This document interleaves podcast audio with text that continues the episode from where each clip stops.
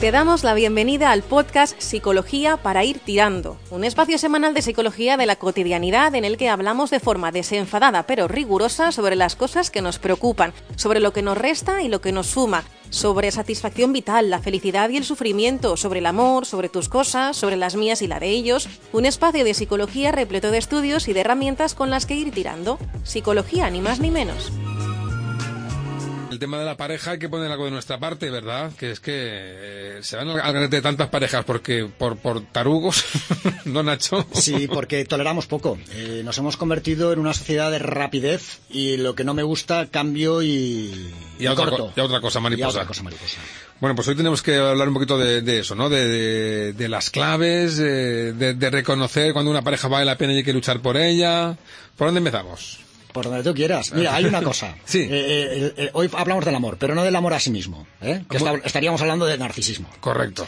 Pero sí que es importante el mantener una cierta dosis de confianza, de autoestima, porque si uno no está bien, difícilmente puede establecer una relación bidireccional y una relación de tú a tú. Eso es muy importante, claro que sí. Hay que sentirse uno a gusto, jo- jolín, pues para enamorar a alguien, ¿no? Es que esto es así de fácil, ¿no? Si tú estás eh, decaído, no, no, te, no te crees nada, te crees que vales poco y, y- y no te valoras, difícilmente alguien se va a fijar en, en alguien así, lógicamente. Así es, además los estudios indican que las, las personas que experimentan emociones sanas eh, viven más tiempo, eh, tienen más éxito en su carrera eh, profesional eh, y afrontan mejor eh, los retos vitales y por tanto son más eficaces y sus relaciones son más felices y más satisfactorias. ¿no? Por eso es importante el que al menos de cara eh, a nosotros mismos nos cuidemos, nos mimemos y que llevemos una vida, en fin, lo más estable posible. ¿no?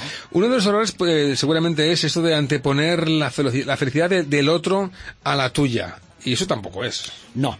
No, yo creo que lo primero es eh, que nosotros nos sintamos bien. Esto es diferente al ser egoísta, ¿vale? A veces hay una, una duda. Entonces es un egoísta si piensa en él. No. No. Eh, yo creo que uno tiene que ser generoso, hacer muestras de gratitud, pero primero intentar estar bien eh, y después dar lo mejor de ti a los demás. Si tú no estás bien y no piensas primero en tu felicidad o en tu satisfacción, difícilmente vas a dar eh, lo mejor de ti, ¿no?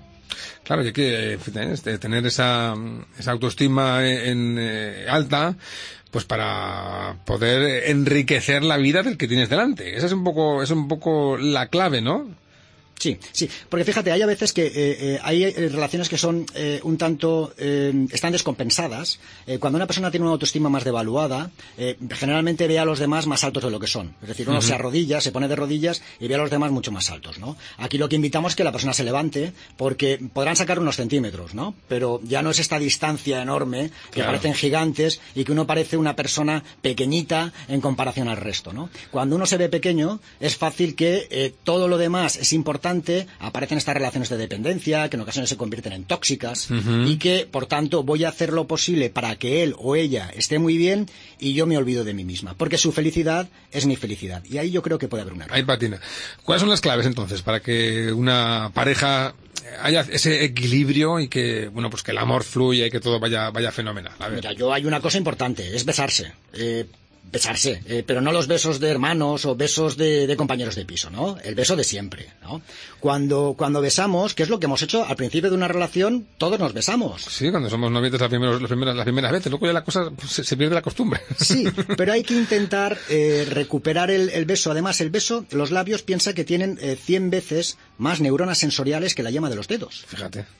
Por tanto, cuando besamos, estamos transmitiendo una potente información a nuestro cerebro eh, que nos está, mm, hace que segreguemos oxitocina, que es la hormona del amor, y hace que la persona que tengamos delante digamos, wow, eh, qué importante eres, ¿no? Es verdad, Eh, sí. El hecho de que besemos, cuando hemos perdido la, la- la costumbre, el recuperarla, lo que hacemos es retrotraernos a nuestra, a nuestro principio de la relación, ¿no? Claro. para romper rutinas o para establecer de nuevo, hey, tú eres importante para mí, ¿por qué no que de nuevo aparezca el beso como una manera habitual de relacionarse, ¿no? Eh, en la casa o en el entorno. Sí, ¿no? Luego también es que el contacto físico, ¿no? Yo veo parejas que da un gusto verlos que van cogidos de la mano, por ejemplo. Es un detalle, puede parecer hasta tontorrón, pero es que es verdad, ¿no? Que, que, que el tacto une, ¿no? O ir cogidos de la cintura o qué sé yo. Claro, ¿no? ¿qué hacen los primates? Están continuamente acicalándose. Es verdad.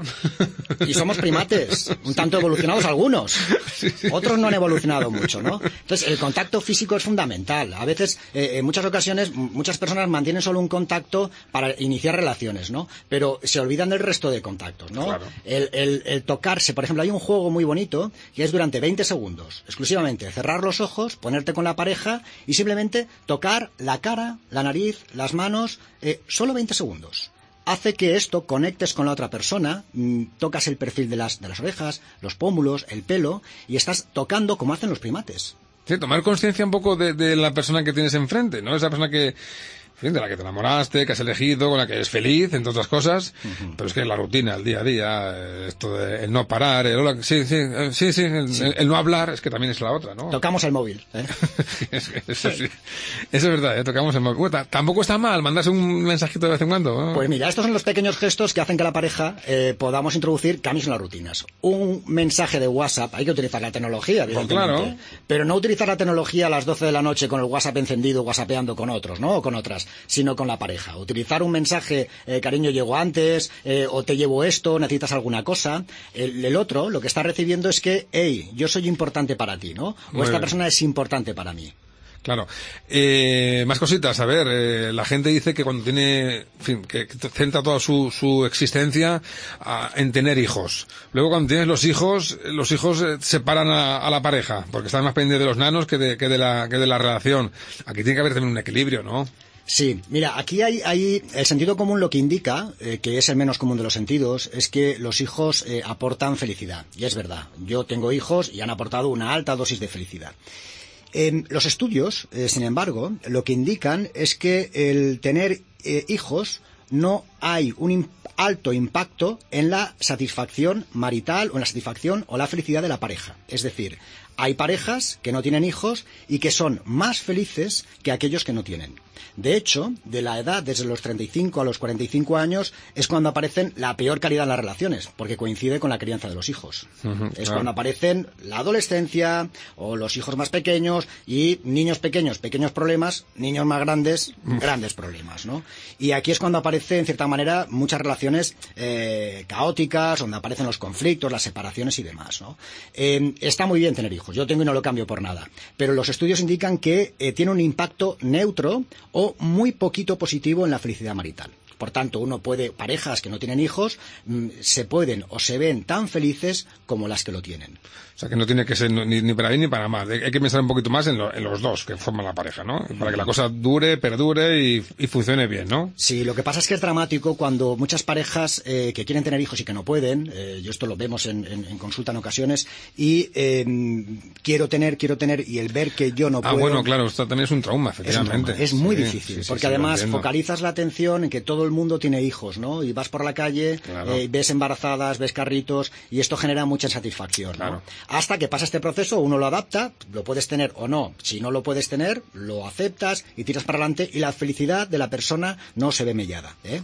Claro, es que eso también es, otro, otro aspecto a tener en cuenta. Sí, muchas parejas que se malogran justamente por eso, ¿no? Que intentan tener eh, descendencia, no pueden, y, es, es fatal. el desgaste es eh, tremendo. Es fatal.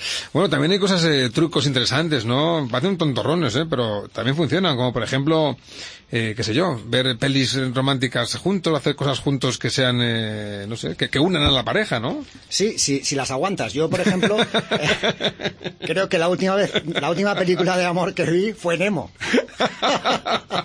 bueno, sí, se puede considerar de amor, bueno, vale. es de amor, ¿eh? Buscando a Nemo, ¿no? A mí me cuesta verlas, pero eh, hay, que, hay que decir que ha salido un estudio de un, psicólogo eh, que decía que las parejas que ven películas románticas eh, fomentan o favorecen la mejor el mejor desarrollo. ¿Por qué? Porque mientras ven, son, mientras ven estas películas, pueden ser capaces de dialogar sobre lo que pasa en la peli, en el guion, y pueden ver representado lo que hacen o lo que no hacen, ¿no? Ah, y el estudio indicaba que aquellos que veían, aquellas parejas que veían películas románticas eran más proclives a tener una relación satisfactoria y a divorciarse menos. ¿Uy? Sí. Fíjate, solamente por ver pelis románticas. Así es. Pues nada, que vayan, a ver La La Land esta que estará tan, tan, tan, de moda. Es muy, bonita, romántica, es, es, muy chula de ver. Bueno, vamos a hablar también de algunos aspectos eh, curiosos. Por ejemplo, yo sé que hay eh, algún que otro juego que se puede poner en marcha sobre lo que buscan las mujeres en los hombres y, viceversa, que a veces nos creemos que para satisfacer a la pareja nos tenemos que inventar no sé qué, historia y, es más facilito de lo que nos creemos, ¿no? Sí, sí, tampoco hay que gastarse una pasta, ¿eh? Eh, que esto puede ser barato. Claro. Mira, un estudio. O sea, no es de... a, tu, a, tu, pareja un, brillante todos los meses, no. ¿No? Nada, no, no hace falta. Una cosa, un Rolex. No, no, hace falta, algo, algo, más sencillo, ¿no? Sí, sí. ¿Qué, buscan las mujeres, por ejemplo, en, en, una relación para sentirse sorprendidas o, no sé, con esa chispita, ¿no? Mira, de un libro de, eh, un imprescindible libro eh, de Richard Weissman, que es 59 segundos, piensa un poco para cambiar mucho. Yo hago la publicidad porque el libro se lo merece. Eh, este hombre hizo una encuesta con, en compañía de una escritora eh, inglesa, en la cual eh, descubrió que los resultados de esta encuesta sobre el amor y lo que esperaban las mujeres de los hombres.